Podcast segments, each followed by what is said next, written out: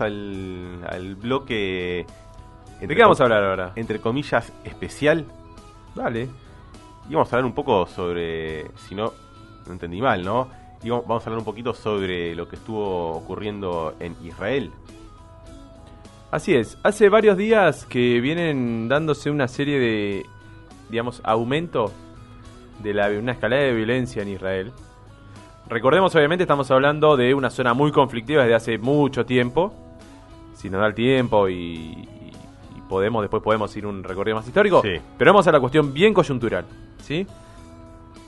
Esperen que lo tengo acá anotado. El lunes por la noche, lo último, así como gran novedad, si se quiere, hubo ahí unos fuegos cruzados en, entre Israel y la Franja de Gaza. Recordemos que dentro del territorio de Israel hay dos zonas donde vive la población palestina que fue desplazada cuando se formó el Estado de Israel y un tiempito antes de sus tierras, sus pueblos, sus casas, etcétera. Un proceso que los palestinos llaman al-Nakba, que es, la traducción es el desastre, digamos, en, español, es un nombre en árabe. Una de esas zonas es la Franja de Gaza, que está al sudoeste de, de Israel y, y limita eh, con Egipto y bueno, con el mar Mediterráneo. Y es una zona que tiene una de las mayores densidades poblacionales del mundo, tiene muy pocos kilómetros cuadrados y más de 2 millones de habitantes. Y hay algunos, los que son quizá más críticos de las políticas de- del Estado de Israel con, con respecto a los palestinos, hablan de que esto se trata de una cárcel a cielo abierto, ¿no? Este, digamos, para pensar un poco esta situación. Hasta el 2005 esa, esa zona de la Franja de Gaza estuvo ocupada militarmente por el ejército israelí. En el 2005 Israel se va, pero controla todo desde afuera, digamos, de la frontera. Ese lunes por la noche llegó un misil, se envió en realidad un misil desde el lado de Gaza para el territorio israelí, que fue interceptado por el Domo de Hierro, este famoso escudo que tiene, tecnológico, digamos, que tiene, eh, que desarrolló el, ejército israelí para justamente esto, controlar eh, los misiles que podían ser enviados del otro lado. ¿no? Lo que hace ese Domo de Hierro cuando se activa y ve un misil que está llegando a territorio israelí, activa otro misil que lo explota en el aire. ¿Sí? No, no es una burbuja de, acero en el aire, nada por el estilo, sino simplemente otro misil que intercepta a uno que está viniendo en camino, ¿no? Como para, si nadie sabe de qué se trata, eh, establecer ese, ese criterio, ¿no? El lunes por la noche entonces hubo un misil del lado de Gaza que se disparó hacia el lado israelí y el domo de hierro lo eh, atrapó en el camino. Como represalia, el ejército israelí realizó un ataque aéreo sobre la franja de Gaza, ¿no? Este, bueno, recrudeciendo la situación.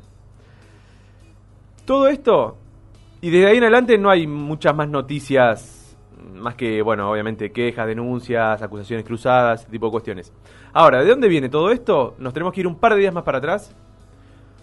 Durante el 14, 14 fue el jueves pasado, ¿sí? Hubo un acontecimiento dentro de las, en la ciudad de Jerusalén que caldeó las aguas que ya venían caldeadas de un tiempo antes. ¿sí? Voy a ir desde lo último para atrás, digamos, ¿no? De lo más actual, yéndonos un poquito para atrás. A un mes atrás sería lo último de, de esta parte. ¿sí? Eh, dio la particularidad este año que las tres celebraciones de las tres religiones eh, monoteístas más importantes del planeta coincidieron en el calendario. Ramadán por parte de los musulmanes, de la religión islámica.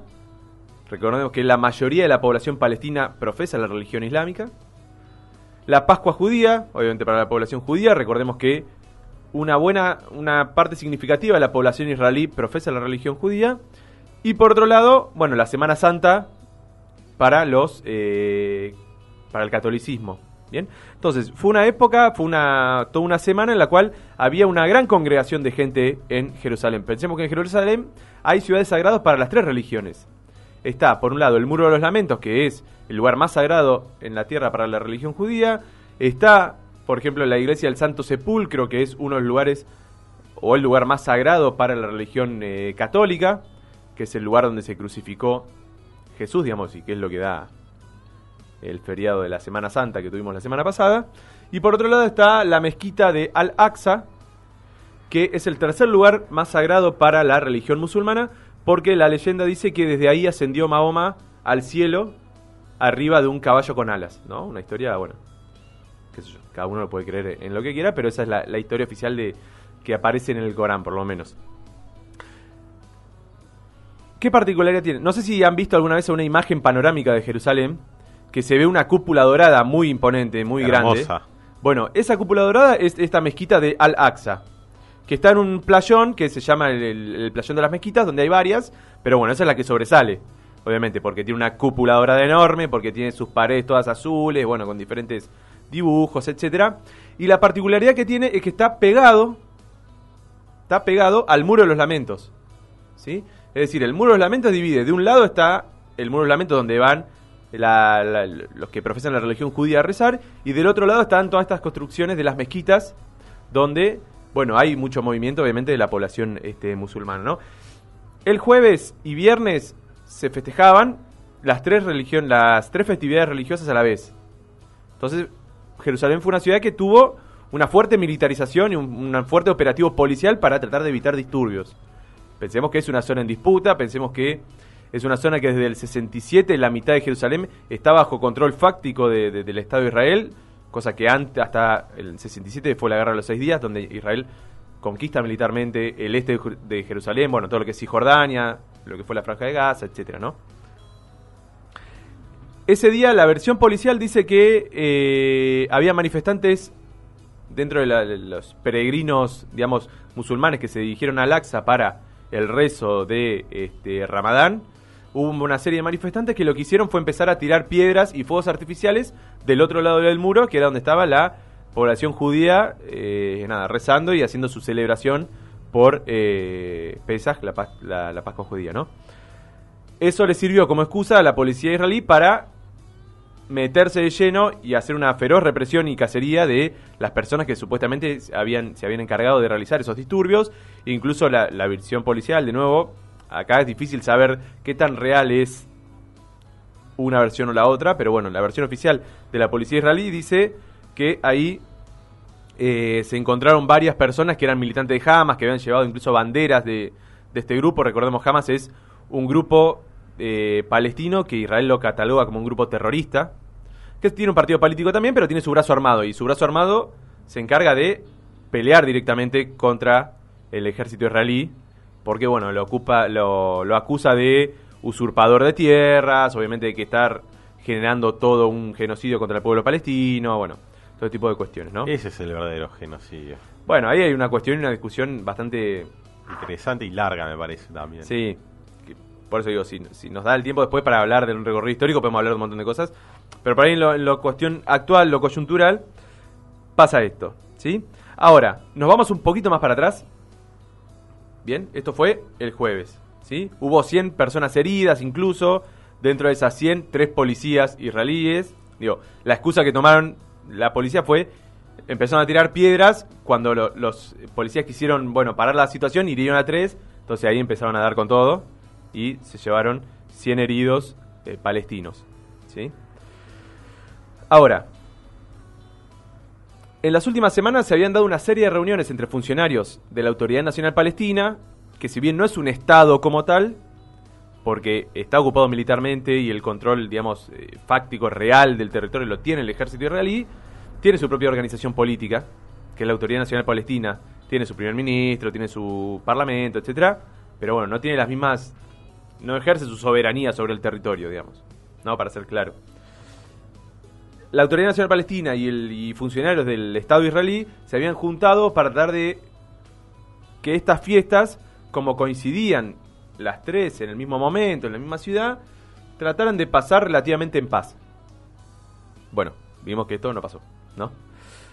Ahora, ¿de dónde viene esto? Porque esta, porque lo que dice desde por lo menos los, los voceros de la Autoridad Nacional Palestina o de grupos que participaron ahí, porque esto hay un montón de entrevistas a la gente que se le hace en diferentes medios, salió a decir en realidad esto fue una respuesta también de la población palestina a una intensificación de eh, la represión en las últimas semanas del ejército palestino, del ejército israelí en territorio palestino, ¿no? Que ¿Por al qué? di- ¿Eh? Perdón, no, que a- al día de hoy ya hay 23 palestinos muertos. Bien, eh, sí. a partir de esto. Eh, sí, esa es la cuestión, ¿no? Hay más de 20 palestinos muertos, 23 creo que es el último dato, dato oficial que hay, sí, como bien decía Cipri. Ahora, desde hace un mes, o sea, de un mes a esta parte, hubo, se dieron cuatro ataques calificados como terroristas por el Estado de Israel, ¿no? En territorio israelí de población palestina. Con un saldo total de 14 muertos. 14 muertos ciudadanos israelíes, ¿no?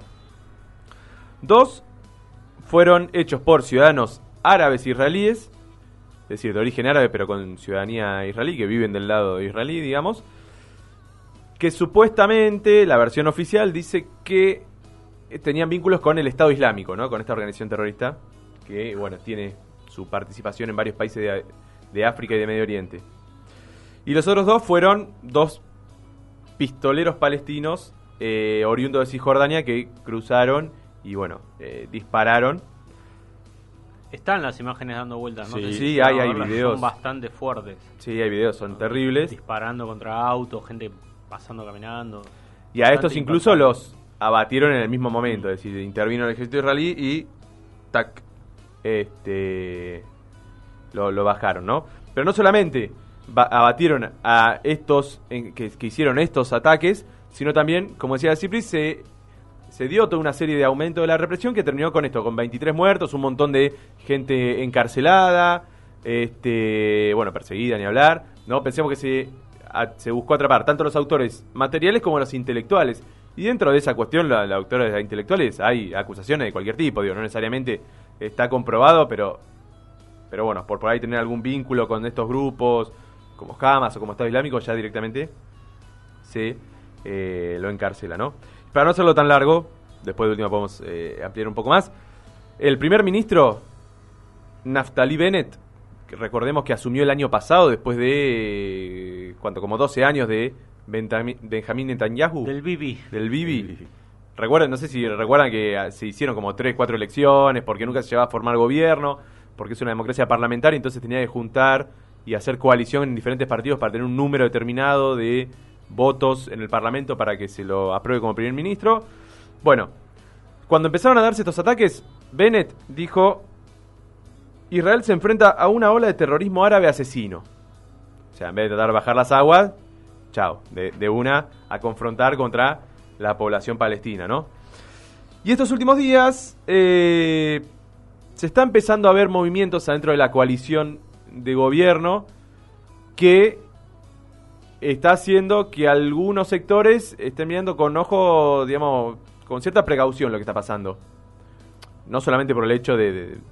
y no lo digo en términos de precaución porque eh, re- repriman a los palestinos, ¿no? Sino con precaución pensándolo en la estabilidad política, si se quiere, institucional.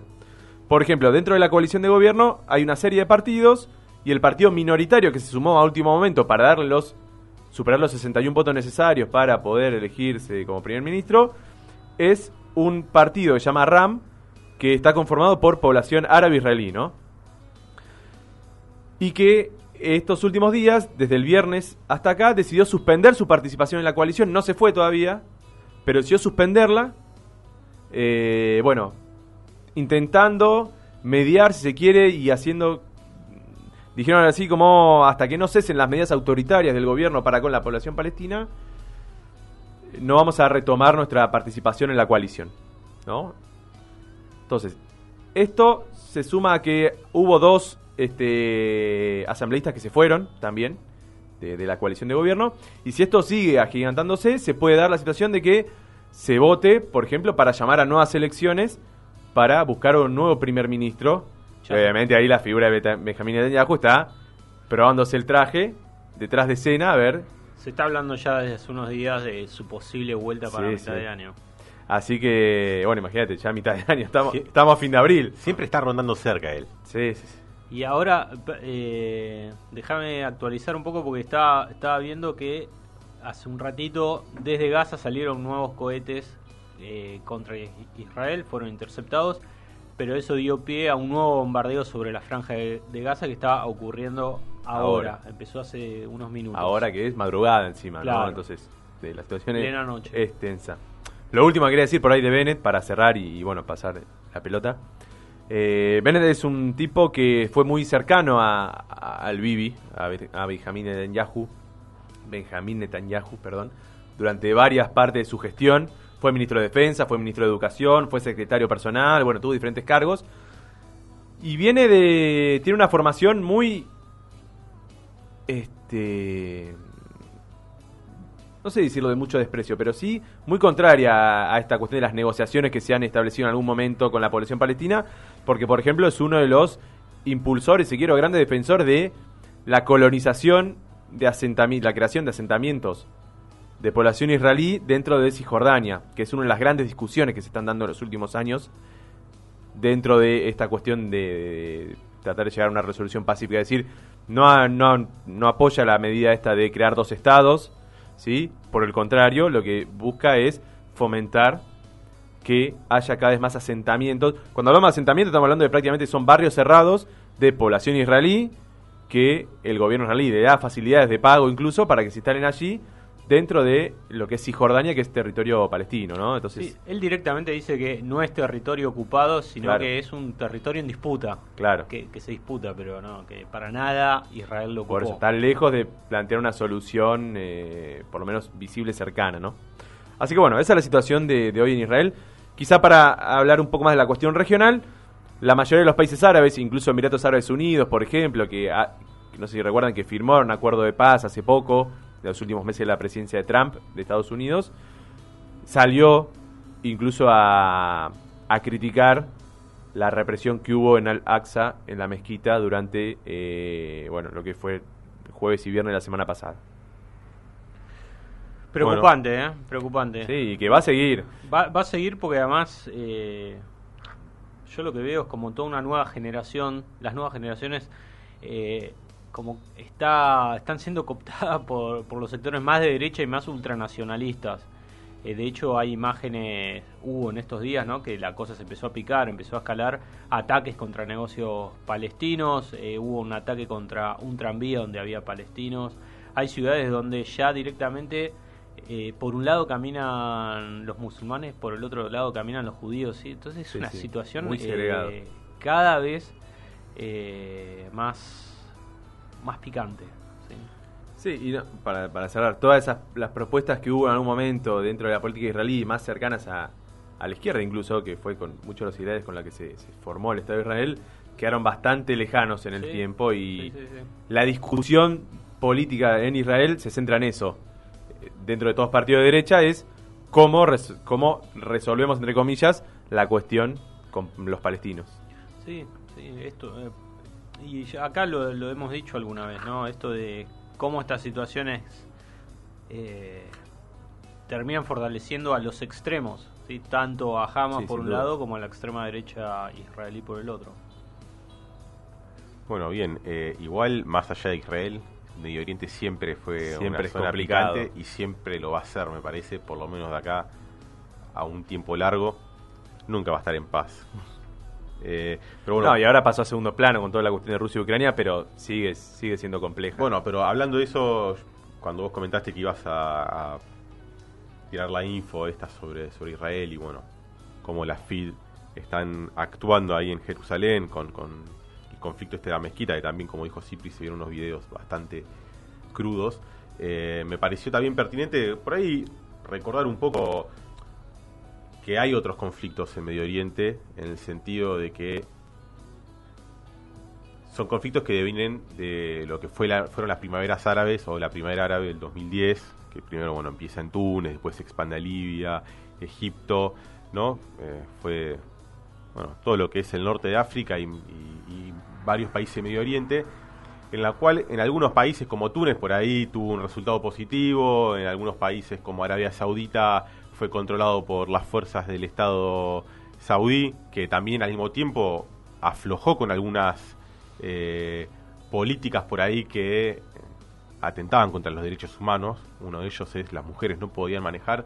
Hoy en día, luego de lo que fueron los levantamientos de las primaveras árabes, eh, los saudíes tuvieron que de alguna manera regular un poco eso, aflojar, porque se las veían venir bastante complicadas. Recordemos que es un país eh, productor de, de petróleo, tiene un- es más, la petroquímica más grande o de la, una de las más grandes, la de Aramco, se encuentra en Arabia Saudita. Bueno, no se pueden dar el lujo de que se hunda eh, en el caos ese país y bueno, por ende parece que aflojaron o vienen aflojando con, con algunas eh, políticas que como dije al principio eran bastante represivas y continúan con, continúan con algunas como por ejemplo al periodista que, en conjunto con Turquía lo... lo ¿no? Eso fue un papelón y quedó recontratapado. Terrible. Terrible. Cuartizaron una embajada. Pero bueno, mantienen esas prácticas. O sea, aflojan por un lado, pero bueno, esas prácticas se mantienen. Y después tenemos dos países, ¿sí? Como Yemen y como, como Siria, que están hundidos en una guerra que pareciera no tener fin. Por lo menos la de Yemen. Eh, en Siria las cosas están un poco más bajo control, pero después de eh, años y años de guerra civil, de, bombardeos incesantes, de, de, batallas urbanas muy crudas, bueno, dejó un saldo de más de 580.000 muertos o desaparecidos eh, entre civiles y, soldados, bueno, más de 4 o 5 millones de desplazados, de refugiados que tuvieron que huir del país para de alguna manera poder vivir una vida en paz, cosa que en Siria no venía sucediendo y dudo que ahora también eh, estén dadas las condiciones, pero bueno, como decíamos, parece ser que está eso un poco más aplacado de lo que fueron eh, los primeros años del conflicto, donde también está eh, había intervenido el Estado Islámico. Hoy en día el Estado Islámico ya no tiene lugar en el territorio sirio, tampoco lo tiene en el territorio iraquí hay que prestar atención. Mucha cuestión de la, influencia de Rusia cuando intervino. Tal cual, que es quien puso, por ejemplo, junto con los turcos, eh, la frontera norte, ¿no? Que controlan de alguna manera. No quiere decir que se lleven bien los turcos y los rusos, simplemente eh, fue un acuerdo bastante amplio, también creo que estuvo involucrado indirectamente Estados Unidos, para, bueno, de alguna manera bajar eh, la intensidad pero no, el 90% de la gente en Siria vive bajo la pobreza, o sea, no, no es que el país está avanzando, por ahí la guerra se aplacó, pero eh, las condiciones humanas son bastante precarias. Y después pasando a lo que es Yemen, bueno, un conflicto que viene del 2015 cuando rebeldes hutíes quieren tomar el poder y desplazar al presidente Adi. Bueno, desde entonces está sumida también en una guerra bastante cruda Yemen con Yemen en una guerra civil, ¿no? Entre las fuerzas hutíes y las del pro un gobierno pro Adi. Sí. Eh, no, que ahí quería agregar una cuestión que en la guerra de Yemen además se suma el, condimento, por decirlo de una manera, de que tiene un interés y hasta intervención directa tanto Irán como Arabia Saudita, ¿no? Porque ahí la disputa también tiene que ver con la geopolítica regional y ambos han intervenido directamente en el conflicto de manera más o menos explícita, pero ambos están metidos ahí atrás, así que, bueno, también es un llamado de atención. Pero bueno, como se ve que Yemen es un país que mucho a, nadie la comunidad internacional le importa, eh, no, no, no, sabemos tanto al respecto. Hablando de esta participación indirecta de Irán y Arabia Saudita, un, en un momento dado, creo que fue, si no me equivoco, en el 2020 eh, o 2019, no recuerdo bien, tenía que buscar el dato, Em, hubo un lanzamiento, un ataque a justamente una, la petro, a una petroquímica de Aramco que hizo un poco poner en duda si, si iba a poder seguir suministrando la, el abastecimiento de petróleo en el mundo, ¿no? Que bueno, finalmente Aramco se le decir que sí, que iba a poder arreglar la petroquímica para que se puedan cumplir los plazos. bajo control. Pero bueno, sí, como mencionaste, hay dos potencias regionales por detrás del conflicto también, pujando por intereses. Pero bueno, continuando con las cifras, 230.000 personas eh, fallecidas en, lo que es eh, Yemen, de las cuales alrededor de 100.000 está relacionado a una cuestión del alimento, de la falta de alimentos, falta de medicamentos, sí, que tiene que ver con una crisis humanitaria muy profunda. Pero bueno, como dijiste vos, como no está documentado por eh, la televisión, la radio, los periodistas, por ahí ocasionalmente le dan un poco de lugar, pero no es algo que esté todos los días, como hoy prendemos la televisión y vemos en los medios de comunicación occidentales la guerra de Rusia y Ucrania, que también merece atención, pero bueno, hay un conflicto similar hace seis años ocurriendo en Medio Oriente y bueno, hacen mucho de la vista gorda, mucho más que en Siria incluso, diría yo, en Yemen. Y bueno, era comentar un poco eso. Por ahí el caso de Egipto en- respecto a la primavera árabe, si salió bien, salió mal. eh, Es más discutido Es también. mucho más discutido porque Porque Mubarak se fue, hubo elecciones, hubo elecciones, hubo golpe un- de Estado, un golpe de Estado. de- eh, hubo elecciones de vuelta se y proscribió a los hermanos musulmanes. Claro. O sea, hay toda una cuestión política ahí en Egipto.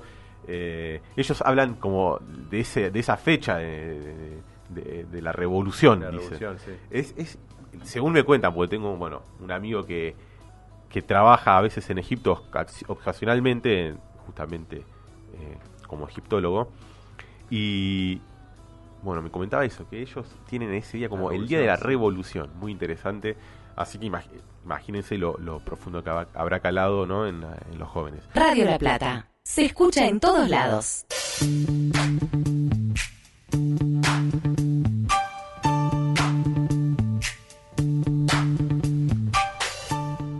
Bien, volvemos a la sección que todos piden, la sección del medio. Si quieren les tiro unos datitos, les tiro con- voy con mi efeméride, después le- le- les paso la palabra a ustedes. Yo tenía como efeméride, se cumplen 23 años, ¿sí? De lo que fue la masacre de Columbine el 20 de abril de 1999. ¿Cuánto? ¿23 años? 23 años, Wow. un montón. Claro, 99. Eh, claro, el 99, en la cual dos estudiantes del secundario, el señor Eric Harris y Dylan Klebold, eh, mataron alrededor de, no, alrededor no, a dos estudiantes, hirieron a 24 personas, sí, es una de las más recordadas masacres en Estados Unidos, de hecho, no digo que fue la primera, pero bueno, fue... eh, eh, una de las que más caló en, en lo que es la sociedad norteamericana y creo que a partir de ese momento se fueron intensificando cada vez más ese tipo de, de tiroteos en centros comerciales, en estadios, en, en la vía pública, ¿sí? Eh, y bueno, me pareció interesante por ahí traerles en Estados Unidos, ¿no? El ranking de así de los tiroteos masivos, no sé si, si están para A ver, para una lectura algo rápida. recurrente. El primero, el tiroteo de Las Vegas en el 2017 con 58 muertos. Ah, tremendo. ¿Se acuerdan? Ese sí, es terrible. Un tipo se subió a, a un edificio y disparaba desde arriba a la gente. El Estaba jugando al Counter Strike. en la, en la vida real. Eh, el segundo es la masacre de la discoteca Pulse de Orlando en el 2016, 49 muertos. Eh, el tercero es la masacre de Virginia Tech en el 2007, 32 muertos. El cuarto lugar, el tiroteo de la escuela primaria Sandy Hook 2012, 27 muertos. El quinto, tiroteo en la iglesia de Southern Springs 2017, 26 muertos. Eh, el tiroteo de Libby 1991, 23 muertos. Tiroteo de El Paso 2019, 23 muertos. Masacre de McDonald's de San Isidro 1984, 21 muertos.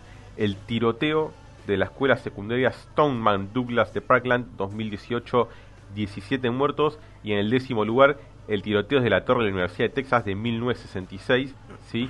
que dejó 16 muertos. Pero o sea, me, me llama la atención, eh, salvo este último en 1966, dijiste uno 84, otro 91 y todo el resto los últimos años. sí. Impresionante. Y si sigo bajando son todos más de este año, incluso. Mirá. Más eh, cercanos a, a este año. Pero bueno, eh, era un datito nada más para ver el descontrol que hay en Estados Unidos con el tema de, que la de gente las está cada vez armas. más loca. Tal cual. Eh, bueno, Marco, vos, datito. Bueno, yo traje otra efeméride también, menos violenta me parece que esta. Eh, hoy, 20 de abril, se cumplen exactamente 14 años desde que se realizaron las elecciones presidenciales en Paraguay y que terminaron con la victoria de Fernando Lugo, el ex obispo, ex cura Fernando Lugo, eh, que rompió una hegemonía de casi 70 años consecutivos del Partido Colorado en el gobierno, incluyendo obviamente en el medio la dictadura de Alfredo Stroessner, ¿sí? la, dictadura más larga en América Latina. Eh, Fernando Lugo es un, bueno, como decía, ex, ex obispo, ex cura, digamos que tuvo una fuerte militancia territorial en su juventud, en sus primeros pasos, eh, digamos, como, bueno, como párroco, que después dejó la, la iglesia, pero no la, su militancia, su militancia de base territorial. Y en el 2008 se hizo una figura bastante conocida y en el 2008 se presentó a elecciones en un frente que se llamó la Alianza Patriota para el Cambio, dentro de la que se encontraba, por ejemplo, el Partido Liberal Radical Auténtico, que era uno de los partidos tradicionales de, de Paraguay, que puso a su, principal figura como vicepresidente, que fue Federico Franco. El gobierno de Lugo duró cuatro de los cinco años que corresponden por mandato por la Constitución paraguaya. Sí, recordemos que en junio del 2012 sucedió un hecho bastante trágico que fue lo que se conoce como la masacre de Curuguatí. Bien, es un sector rural, un pueblo rural, un paraje rural en realidad, hacia el este, digamos, entre Asunción y Ciudad del Este, casi llegando a Ciudad del Este, digamos, por esa, por esa parte, eh, donde murieron eh, algunos campesinos que estaban realizando una toma de tierras, murieron algunos policías, ahí hay, bueno, toda una teoría, teorías encontradas sobre que fue una emboscada, que había infiltrados de la policía que se habían metido dentro del grupo de manifestantes para provocar disturbios, todo tipo de cuestiones. Lo cierto es que eso generó que se hiciera un juicio político a Fernando Lugo y en un tiempo récord de un día para el otro se aprobó su destitución, lo que se considera para América del Sur la primera, bueno, algunos consideran como el primer eh, golpe parlamentario, ¿no? Previo, por ejemplo, al de Dilma Rousseff cuatro años después en el 2016. Para, para cerrar, eh, después de ahí, del 2012, asume Franco, entonces que era su vicepresidente, el Partido Liberal este, Radical Auténtico, como presidente en ese año, digamos, esa transición en el año que le quedaba de mandato a Lugo.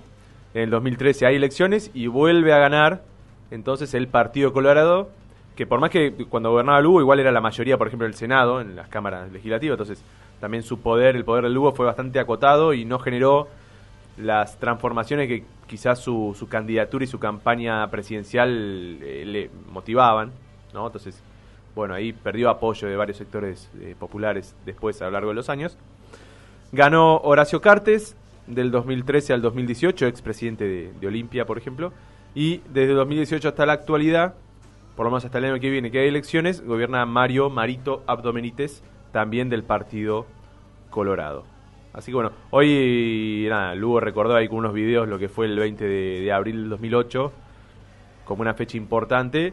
Bueno, lamentablemente para, para él y para todo el, el- si quiere, el progresismo, la izquierda en Paraguay, que siempre fue bastante acotada y reprimida incluso, eh, bueno, esa experiencia quedó ahí trunca.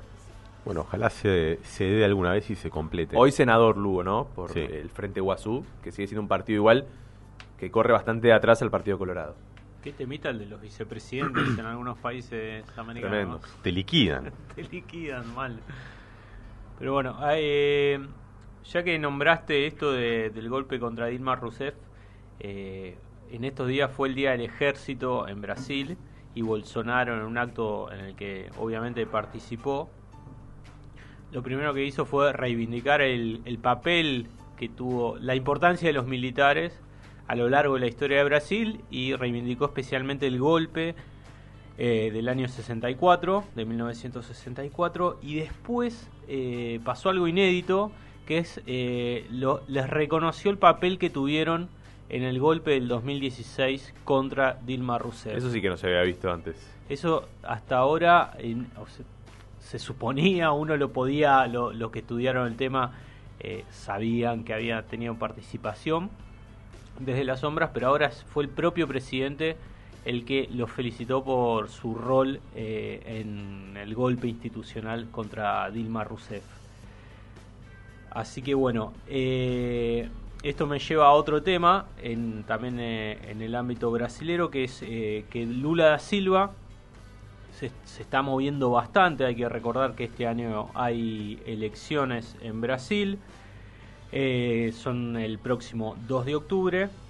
Y bueno, Lula da Silva, como decía, estuvo haciendo algunas cuestiones. Una de las cosas que hizo fue enviar un delegado al ámbito militar para saber si le iban a reconocer su, eh, su, su presidencia en el caso de ganar.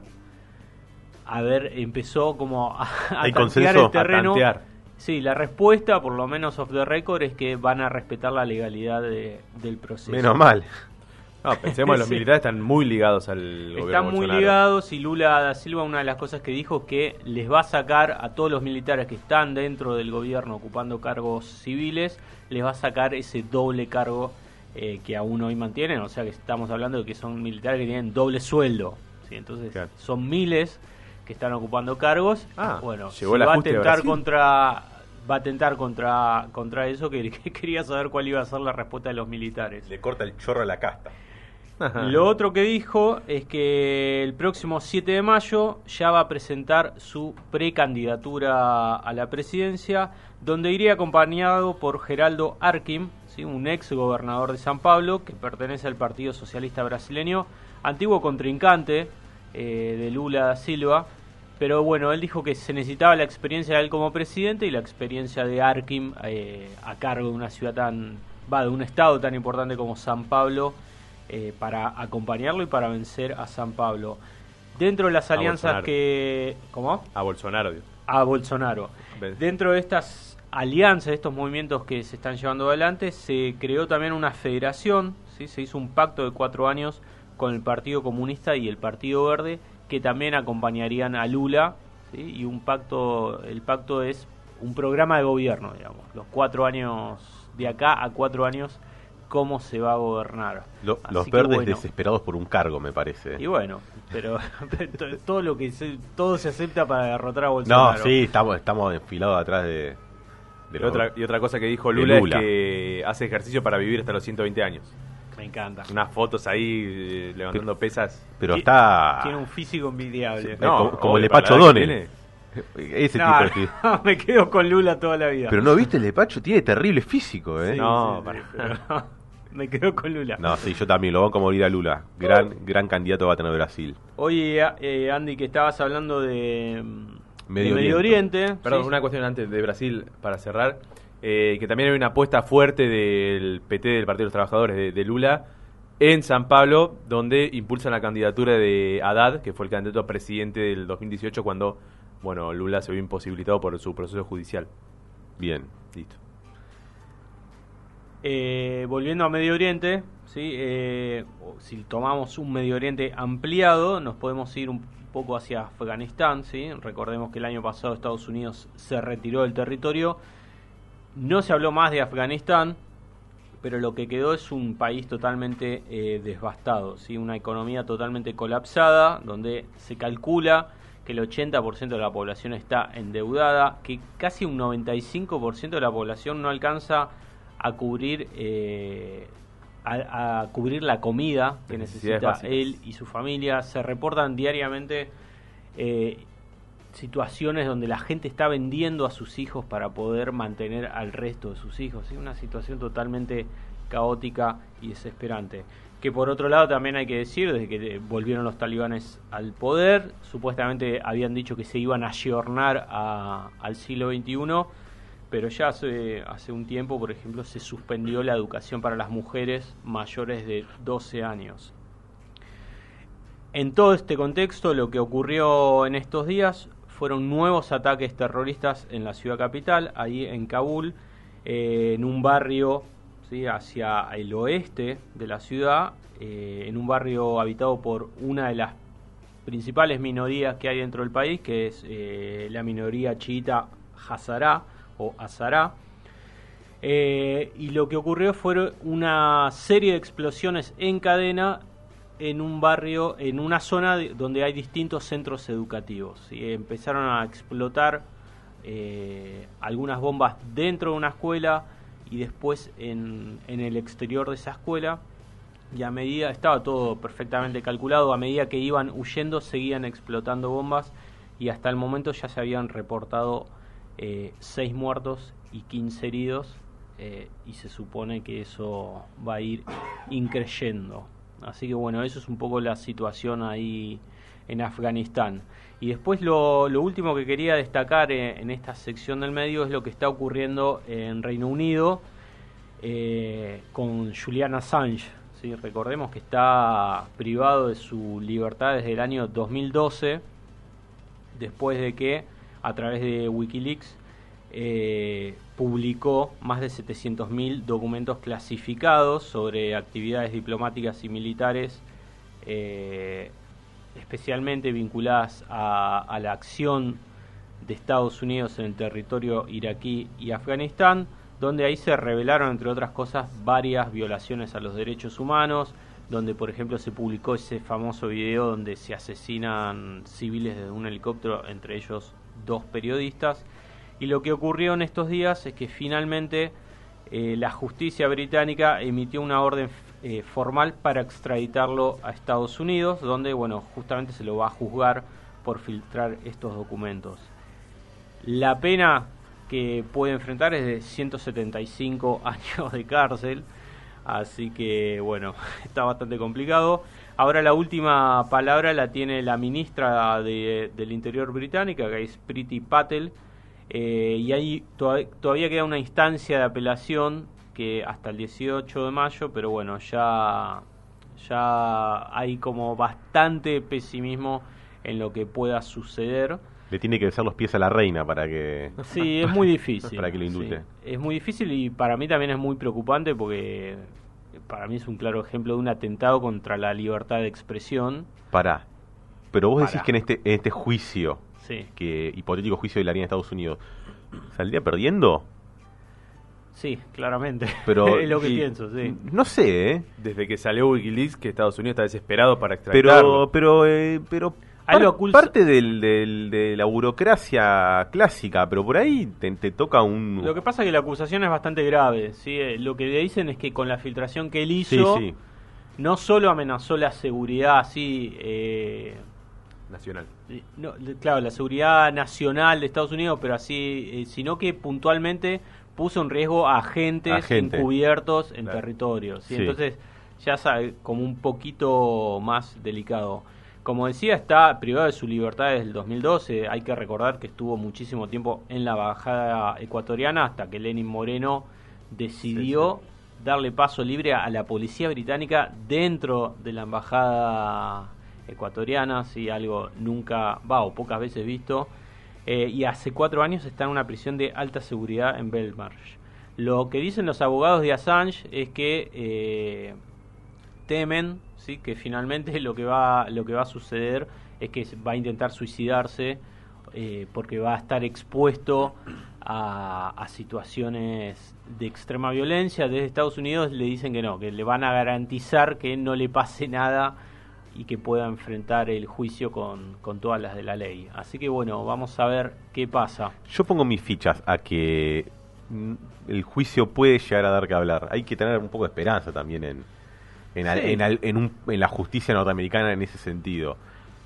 Sí, igualmente, más allá de lo que pase, para mí es, es una situación. Sí, está mal que, que, que extradicten y le hagan un juicio por, por publicar documentos que le llegan. No, no, pero yo, eh, fuera de lo que pase con Assange, eh, creo que sienta un precedente bastante nefasto. ¿Quién ahora se va a animar a, por ejemplo, publicar una violación de derechos humanos por parte del gobierno estadounidense? Si ya ni siquiera, no sé, el gobierno británico o por lo menos el territorio del Reino Unido se caracteriza por, por ser un lugar de asilo de diferentes eh, de diferentes políticos de distintas partes del mundo que se tienen que refugiar fuera de sus fronteras. Ahora no tienen garantizado eh, su seguridad ahí, sino que ahora eh, Assange va a ser extraditado o es muy probable que sea extraditado a Estados Unidos. Sí, yo creo que igual hoy en día la exposición, la exposición bueno, sí, cuando se expone información sensible de este tipo, inteligencia, etcétera, se va a empezar a dar por parte de, algún, de los hackers más que nada, entonces no va a ser necesario que yo te lleve un archivo específico para, de último, una Juliana Assange le pueda, lo podría haber dado también ese documento a un hacker, che, publica esto y chao. Sí, pero es lo que hizo. Hackearon un sistema y lo publicaron. Claro, pero digo yo, ¿cómo rastrearon a Assange? Bueno, lo publicaron a través de Wikileaks tenés que ser más vivo la próxima. así que bueno, eso es un poco algunas de las cosas que están pasando por el mundo. Listo. Hay que hacerle caso a Bukele y que permitan que sus periodistas vayan a ver a Guantánamo, ¿qué pasa? Perfecto. Se está picando un poco. Estoy leyendo un par de noticias, estuve poniendo al día. Ya directamente estás tomando agua en la calle y capaz te meten en cana en, El Salvador. Bueno, eh, nos vamos a un corte y volvemos enseguida con el próximo bloque de la jirafa.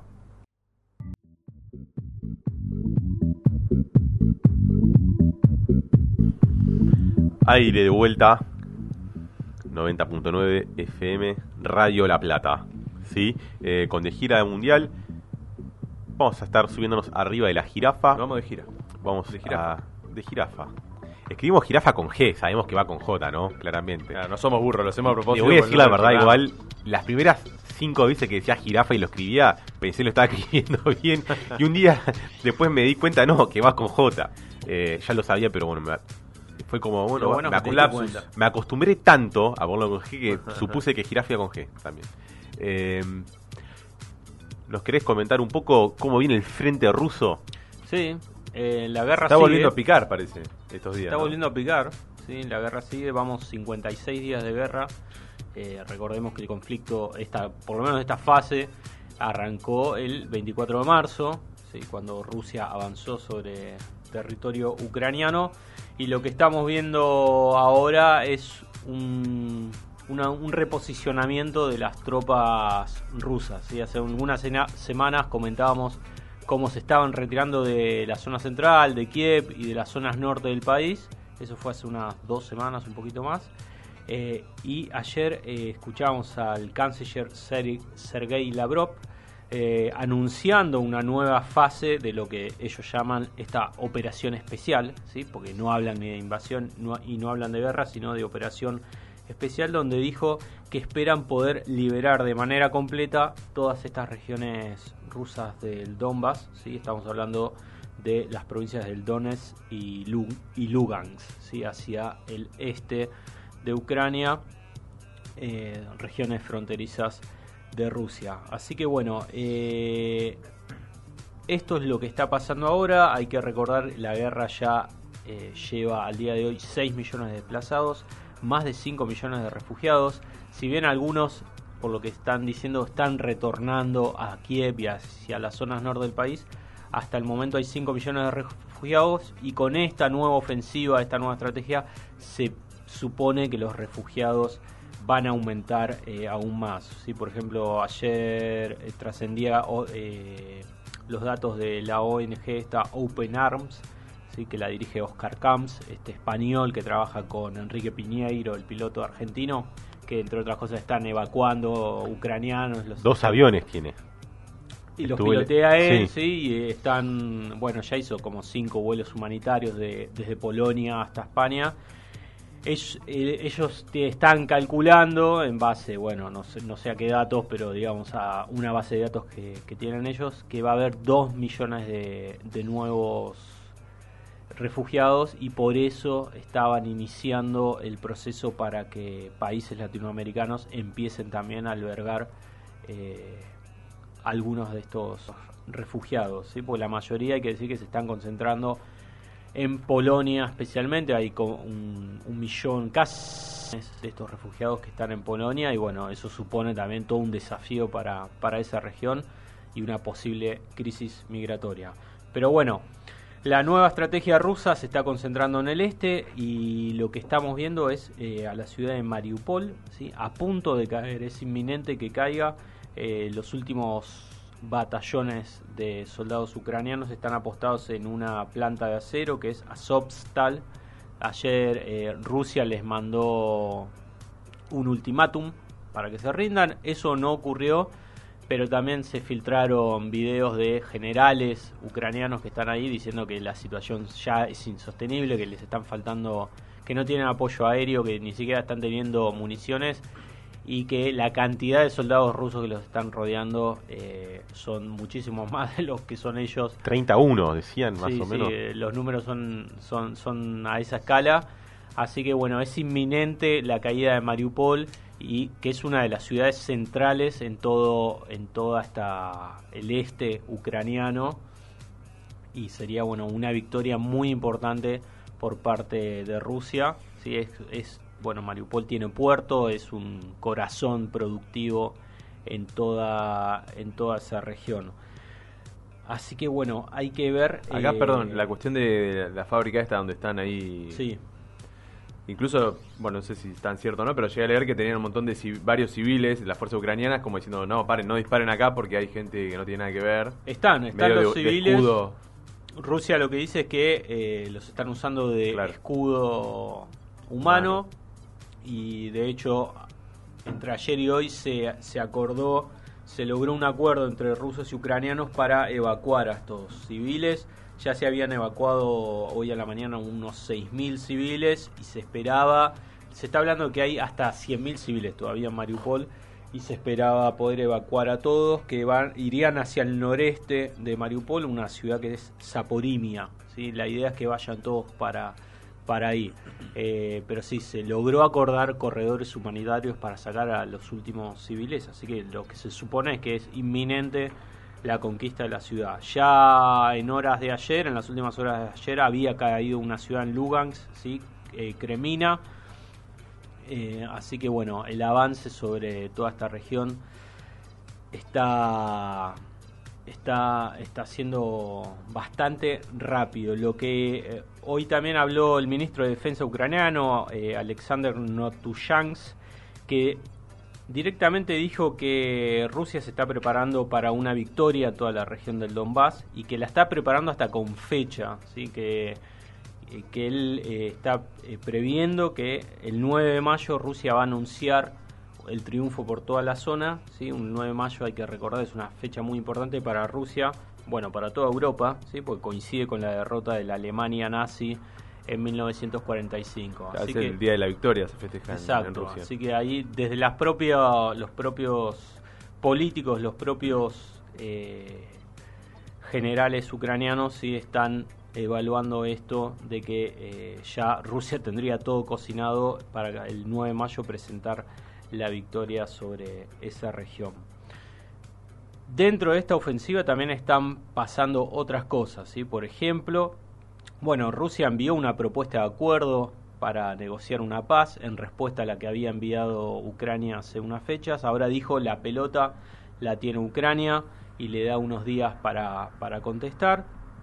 A su vez, Ucrania aceleró todo el proceso para ingresar, completó toda una serie de papeles burocráticos, los pasos que tenía que completar para ingresar a la, a la Unión Europea, al tiempo que Finlandia también está debatiendo eh, en el Congreso eh, el arribo a, a la OTAN.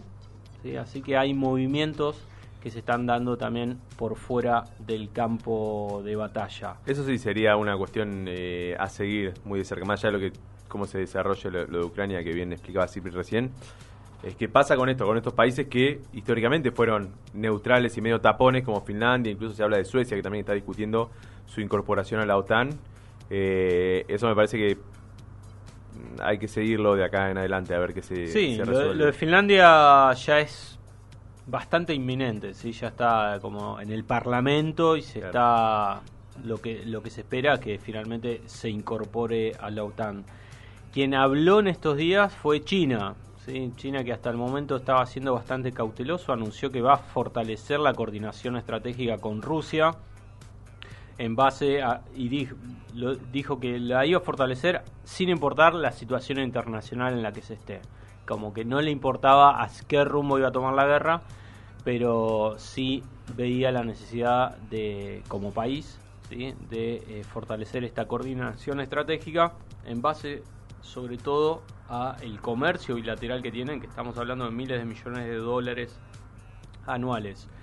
También Rusia se estuvo moviendo mucho en África, y eh, hoy por la tarde también se, se publicaron acuerdos que había firmado con Camerún, por ejemplo, en materia de seguridad. Así que lo que estamos viendo, la vez pasada eh, hablábamos de, la India, ¿sí? los acuerdos que está teniendo con Rusia, Pakistán también varias semanas atrás, lo que estamos viendo es una, una Rusia que tan aislada no parece estar. No, y siguiendo con esto, además, estos últimos días salió el propio Lavrov a decir que Rusia se se proponía como un mediador entre israelíes y la Autoridad Nacional Palestina, justo enganchando con lo que hablamos en el bloque anterior, eh, para tratar de bajar un poco las aguas del conflicto que se venía agravando este último tiempo. Exacto. Bueno, de, justamente Israel no condena de manera tan enfática a Rusia, sí, porque es un aliado, por lo menos en la cuestión de la contención eh, sobre los iraníes, sí, así que tampoco se espera que lo haga a la brevedad. Eh, por último, como para ir cerrando, eh, hoy por la tarde Rusia hizo una prueba eh, de un misil balístico intercontinental. Vi el video, me el encantó. Sarmat, que le dicen Satanás 2. Pero es un misil que llegó a recorrer 6.000 kilómetros. Es O sea, una cosa, es una locura. pará, pregunto, completa. Cipri, ¿todo dentro de su territorio? Todo dentro de su territorio. ¿sí? Desde el oeste y llegó hasta Kamchatka. ¿sí? Hasta Terrible. Terrible. Bueno, y todo esto fue acompañado de fuertes declaraciones de Putin que dijo, bueno, muchachos, tenemos esto, antes de empezar a acusar y a provocar a Rusia, tengan en cuenta que tenemos esta capacidad eh, militar y Sí, sí. balística. Así que, bueno, todo un anuncio eh, por parte de Putin.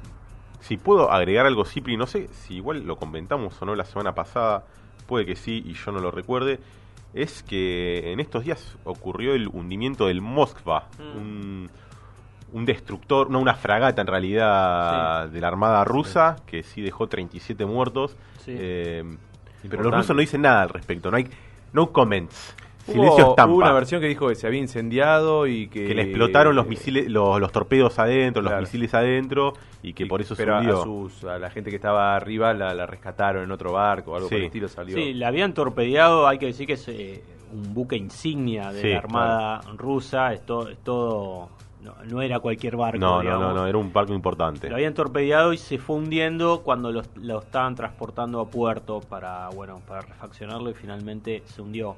Eso llevó a que Rusia después haga un nuevo bombardeo sobre Kiev, Sí, por sí, sí, ejemplo. sí, sí, sí. O sea que ahí dejó claro que le era una cuestión bastante importante. Algo que me quedó afuera, sí, en las declaraciones que hizo Sergei Lavrov, sí, cuando hablaba de esta de la liberación completa de la región, también dijo que Ucrania no supo valorar eh, la retirada que ellos habían hecho hace unas semanas de Kiev y de la región del norte Tiene razón. y que y dijo que en lugar de sentarse a negociar seriamente, bueno, acu- acusó a Zelensky de que de que no tiene una opinión seria y que su opinión varía dependiendo de lo que tome y lo que fume. Sí, ya estamos Ajá. en un nivel Bueno, de ya le había escándalo, dicho lo de. Eran cocainómanos. Sí, Claro. sí. Y dijo que, bueno, y dijo que la respuesta de Ucrania fue eh, incorrecta, ¿sí? porque lo que hicieron fue, según él, una escenificación en Bucha. ¿sí? Claro. Recuerden que en Bucha eh, se empezaron a mostrar cadáveres, un- una, s- bueno, hay que decir, una supuesta matanza por parte Sí. de Rusia de población civil. Digo supuesta porque de un lado dicen que ocurrió y del otro lado que no, y Sí, no sí. está muy claro qué es lo No. que sucedió. Pero bueno, él, Lavrov habló de una escenificación por parte de Ucrania y de Occidente y dijo que era todo un complot contra Rusia, al igual que lo había sido ese avión de Malasia Airlines que cayó Sí. eh, hace unos años, no sé si se acuerdan, que bueno, diciendo que también fue toda una escenificación y que había sido derribado por parte de eh, Occidente. Sí. Dos cosas quería agregar para sobre este tema. La primera que hoy también salió, se hizo pública la, la noticia de que en Wimbledon se iba a no, permitir jugar a los jugadores rusos y bielorrusos. Vergüenza. Bueno, a mí me gusta mucho el tenis, así que Qué lo, digo- lo- estupidez. lo digo también por eso. Que es algo que se venía rumoreando, pero bueno, era algo como que no, no, no tenía mucho, mucho énfasis hasta que hoy salió la- el comunicado oficial. Son igual que Putin al final. Y la verdad que llama la atención y ya hay incluso algunas manifestaciones. El propio Djokovic eh, salió a, a decir que no tiene nada que ver esto que están resolviendo porque los jugadores, a fin de cuentas, juegan por su propia cuenta y Grande, no lee. no es que están, más allá de todo lo que uno se puede criticar por otras cuestiones vinculadas a Djokovic, en esto me parece que fue coherente y Claro, ahí es, sí, sí, digo, no, no tiene sentido sancionar a los tipos, pues además tengamos en cuenta, primero que varios se han manifestado, todos, a todos le han preguntado por la guerra y dicen que están en contra de la guerra sin decir eh, nada, un discurso para quedar bien, digamos, eh, pero bueno, políticamente correcto. Pero además que incluso la mayoría ni siquiera tiene residencia en Rusia como para que tributen ahí, digo, muchos viven en Monte Carlo, en otros en otras zonas donde bueno, no pagan impuestos, digamos. Claro. Andorra. claro. Y después en, lo- en otros, así que bueno, eso hay ya algunas repercusiones ahí en el, en el mundo de- del deporte blanco, como se le dice, eh, que vamos a ver qué pasa de acá hasta es eh, junio cuando se juega Wimbledon, Claro. así que falta un tiempo. Y después acá justo me encontré una, una entrevista del diario El Mundo de España, Sí. donde hay una fuerte declaración de Mario Vargallosa que dice, no descarto un golpe de Estado que derribe a Putin en los próximos días. Ah, Oh, bueno, Dios. si lo dice Mario. ¿Qué tiene que ver? Dios santo. Se le se escapó el nono del geriátrico. Eh, respecto a esto que decías de la cancelación de periodistas, de deportistas rusos, eh, ayer también trascendió que en una de las principales orquestas mexicanas, creo que es la Orquesta Nacional, dejaron de tocar Tchaikovsky, por ejemplo. Eso Está- se, se hizo y en Europa también se había Sí. hecho. Sí, pero a mí me llamó la... En Claro. Europa ya estaba, pero me llamó la atención que en México, un país un poco más racional que, que los países europeos, Es que Euro- ya se está cayendo en estas cosas, en estas ridiculeces que para mí también eh, siendo un precedente horrible. Los europeos son claro. los profetas de la desculturización. Olvídense. Bien. Eh, No, continúa si querés con, Continúo yo con, con otro tema. Con tu tema de Bien. la visita del señor presidente Lazo. Bien, otro tema entonces importante estos últimos días fue que estuvo de visita eh, el presidente de Ecuador, don Guillermo Lazo, ¿sí? ex banquero, histórico y ferviente opositor al gobierno de Correa y al gobierno de Lenín Moreno los primeros meses nada más. Después fue bastante colaborativo con su, su gestión, más allá de que se mostraba como opositor porque, bueno, tenía que hacer su propio recorrido. Eh, pero vio la ventana de que ahí por ahí va su, su- figura. Se estuvo de visita acá en Argentina. No es un dato menor tener en cuenta que es el tercer presidente que en dos semanas visita nuestro país. Primero fue Gabriel Boric, después fue Luis Arce, de Chile y de Bolivia respectivamente, y ahora Guillermo Lazo. Y son tres presidentes que marcan un abanico diferente de ideología, digámoslo, ¿no? Sí. Digamos, Lazo bien asociado a lo conservador en lo social, porque tiene vínculos con el Opus Dei incluso, y bien liberal en lo económico por su actividad como banquero, como gran banquero, este, de la City de Guayaquil. Y dentro de, bueno, Boric, esta nueva izquierda que está surgiendo en Chile, que va a dar que hablar bastante, así que vamos a tener bastante para hablar de todo esto. Y Arce, digamos que viene de, la izquierda más indigenista, por decirlo de una manera, de- del MAS, ¿no? Esto en cierta medida eh, tiene un impacto vinculado al impulso que se le quiere dar desde Argentina, desde el gobierno de Alberto Fernández, a la participación que tiene la CELAC, la Comunidad de Estados Latinoamericanos y Caribeños, en la discusión política regional. ¿no? Eh, y uno de los temas, por lo menos del que más trascendió mediáticamente y que para mí es un tema bastante interesante que se haya empezado a plantear, es que Argentina, en este caso Alberto Fernández directamente, le, propuso, digamos, a, a Lazo empezar a trabajar en conjunto por la situación de Venezuela, por la crisis de Venezuela. Por un lado, eh, tratar de recomponer relaciones, ¿sí? Por ejemplo, empezando a reabrir embajadas, ¿no? Que muchos países estos últimos años han sacado sus embajadas, sus embajadores, sus representantes diplomáticos de Venezuela, sobre todo aquellos países como Ecuador que reconoció a Juan Guaidó como el presidente Sí. encargado, es el, es el título, pero bueno, como si fuera el presidente oficial, sin controlar nada de- del Estado, pero bueno, no importa. Qué Son los tonto fondos que- que le dan desde afuera. Qué tonto que es Juan Guaidó. Eh, entonces, por un lado, esta cuestión de restablecer ciertos mecanismos institucionales para, para dialogar. Sobre todo, también empezar a posicionar a la CELAC como una voz regional y que tenga una posición medianamente, no uniforme, porque bueno, hay diferencia entre los diferentes países, pero sí que bueno, puedan ponerse de acuerdo en cómo tratar de, Alberto Fernández lo que decía era ayudar a que la situación de Venezuela se destrabe también. Porque hay que decirlo, por más que de los sectores de la oposición local digan, eh, pero esto es una señal eh, a favor de Maduro y qué sé yo, en realidad tampoco el gobierno se mostró a favor de Maduro, por ejemplo, en las votaciones de lo de las comisiones de derechos humanos de la ONU y diferentes este, organismos. Eh, Lazo, la respuesta fue, está bueno que lo plantees, lo vamos a pensar, todavía no estamos preparados para decir que sí a esa, esa, esa postura, digamos. Cuando ¿no? se le venga la crisis energética va a decir que sí enseguida. Bueno, Acordate por ahora está. digo. Pero no cerró la puerta, lo cual no es un dato menor. Bien. ¿no? Tengamos en cuenta, por ejemplo, Ecuador también es un país muy golpeado por la crisis migratoria. Desde Venezuela hay aproximadamente medio millón de venezolanos viviendo en Ecuador. que es un número bastante grande para la, Es la- que sí, yo iba a aportar eso. Es una- un absurdo que no haya delegación diplomática, relaciones diplomáticas cuando tenés millones de venezolanos Claro. viviendo por Claro. toda Latinoamérica. Es una cuestión de lógica. Es, es lógica pura, no, no te tiene que importar de qué signo sea ese Claro. gobierno. Es pura sí. racionalidad. Sí, yo me alegro que alguien lo plantee. Y sí, y un poco de empatía para toda esa gente también que anda deambulando por ahí y, y Sí. no tenés por ahí el- un amparo legal. Eh, bueno, y después, a ver, algunas cuestiones vinculadas a esto es que también dentro de las discusiones que hay al interior de la CELAC se plantea esta cuestión que Alberto le dijo a, a Lazo, también de cara a la Cumbre de las Américas que se viene en junio, ¿no? que ahí también se va a discutir este tema y seguramente va a haber algunos encontronazos ahí en el medio. Eh, ¿Habrá cobertura de gira mundial de la cumbre? De la ¿Dónde cumbre? es la cumbre? Googleando urgentemente. ¿eh? Esto es eh, radio en vivo también. Mientras Cipri busca el dato que tendríamos que saberlo, pero no importa. Eh, después también, por ejemplo, Lazo al otro día se fue a Uruguay y con el presidente Lacalle Pou dijo y destacó que hay que fomentar y profundizar la integración regional. Bueno, bien. ¿sí? Que reviva el UNASUR. Él Lo tiene cual- el poder para hacerlo. Bueno, UNASUR me parece que quedó bastante descartado. Lo que sí, este. En Los Ángeles es la Uy, de las recontra, recontra estoy yendo. si Ya empecemos a, a pedir más cafecitos para que nos cubran unos pasajes, ¿no? Que lo manden en dólares por PayPal. sí.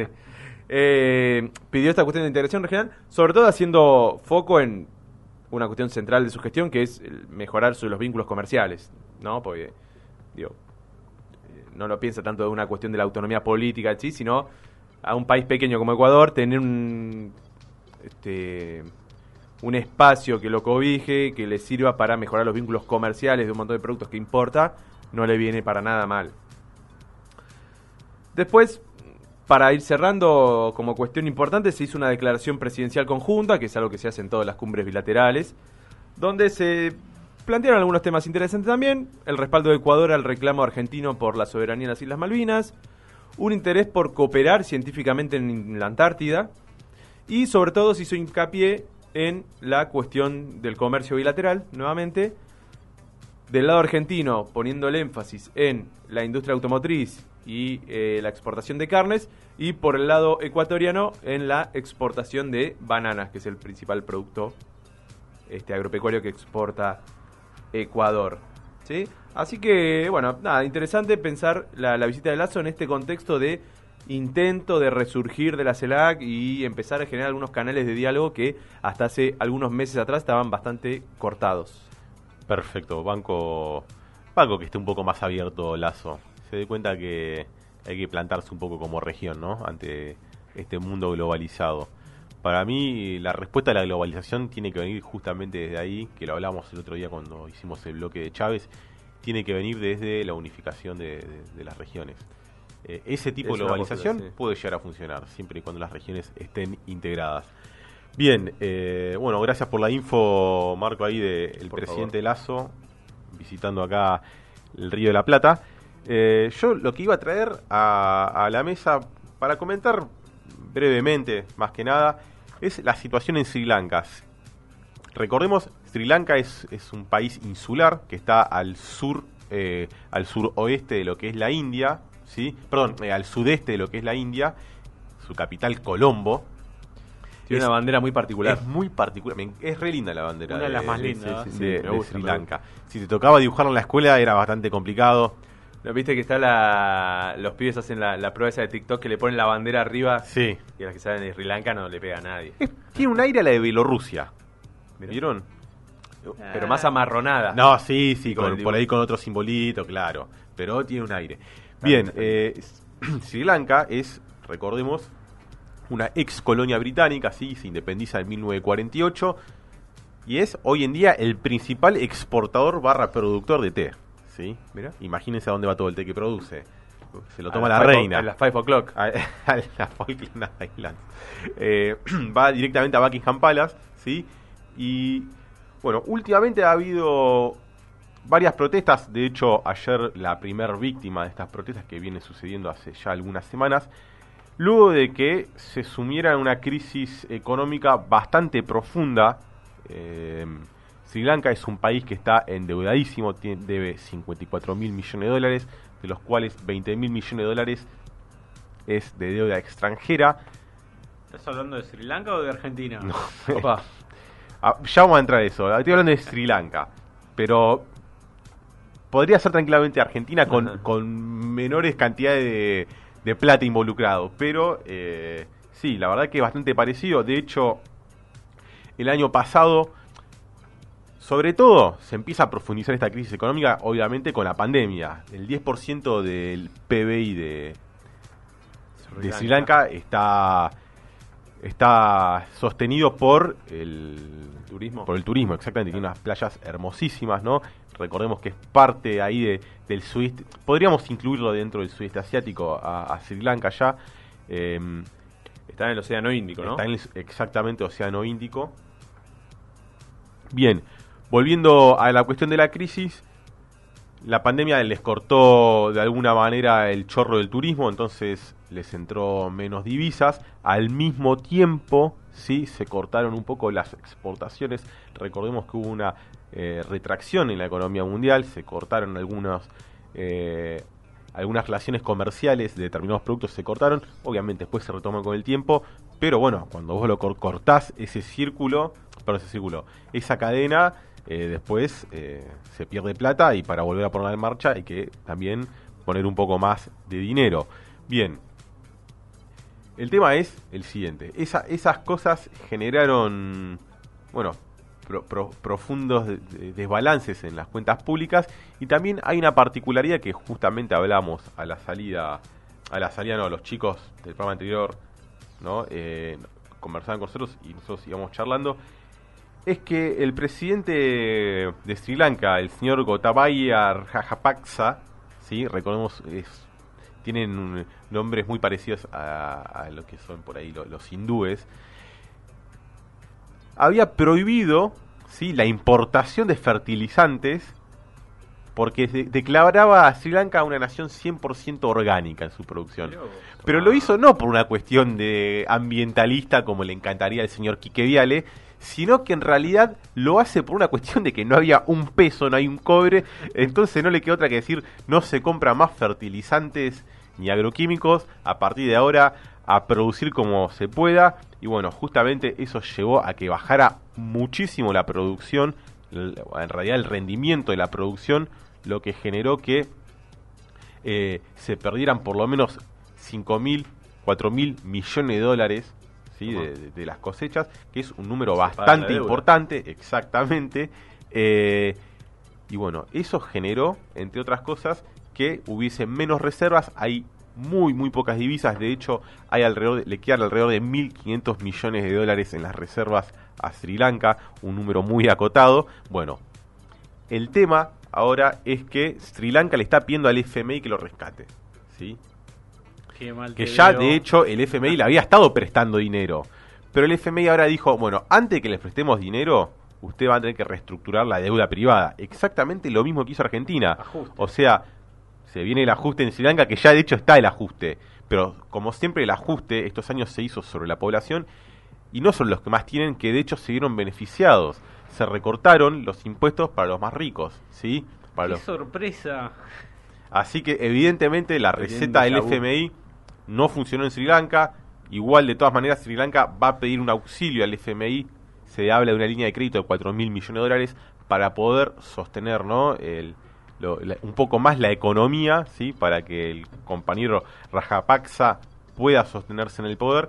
Pero bueno, vamos a ver si, finalmente se el crédito y en qué condiciones se va a dar ese crédito cómo será el ajuste en Sri Lanka. Por lo pronto está habiendo falta de petróleo, falta de petróleo en realidad falta de combustible. Los precios subieron muchísimo dada la escasez, ¿sí?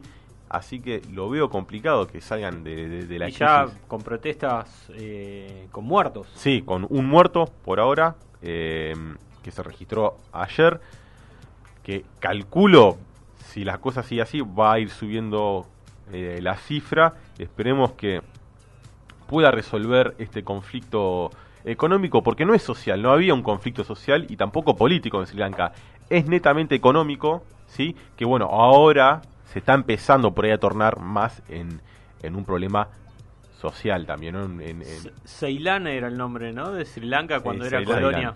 Ahí está. Exactamente. Que aparte de exportar muchísimo té y también algo de café, es exporta muchísimo ¿sí? de lo que es la industria textil. Muchas prendas de ropa, chaquetas, corpiños, remeras. ¿sí? Eh, Vieron que a, los a, lo- a las compañías como Adidas, Nike, H&M, Primark, eh, Zara les Le encanta gusta mucho esa zona del le- mundo. Les encanta producir ahí. Así que me, da la sensación de que están muy dispuestos a trabajar eh, los obreros en esos lugares. Por migajas, ¿no? Claramente. Em, pero bueno, vamos a tener que estar un poco atentos. Vamos a ver qué va pasando eh, esta semana. Por ahí agregamos un poco de info en la sección del medio la semana que viene. Pero bueno, había, está interesante hacer el paralelismo con, con Argentina porque es Seguro. exactamente lo mismo que está sucediendo acá en Argentina. Bueno, eh, nos reencontramos la semana que viene, miércoles 20 horas, Bien. acá en Radio La Plata, FM 90.9, esto de gira mundial. Marco Cipri, Guille, nos vemos la semana que viene. Gente, muchas gracias por estar del otro lado acompañándonos. Radio La Plata.